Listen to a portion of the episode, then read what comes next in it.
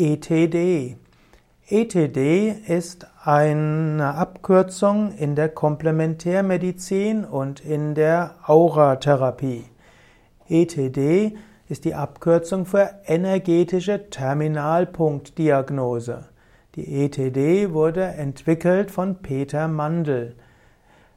Die Terminalpunkte sind die Anfangs- und Endpunkte der Akupunkturmeridiane und das Ehepaar Kirlian hat mit der Kirlian-Fotografie eine Weise gefunden, um Akupunkturmeridiane sichtbar zu machen.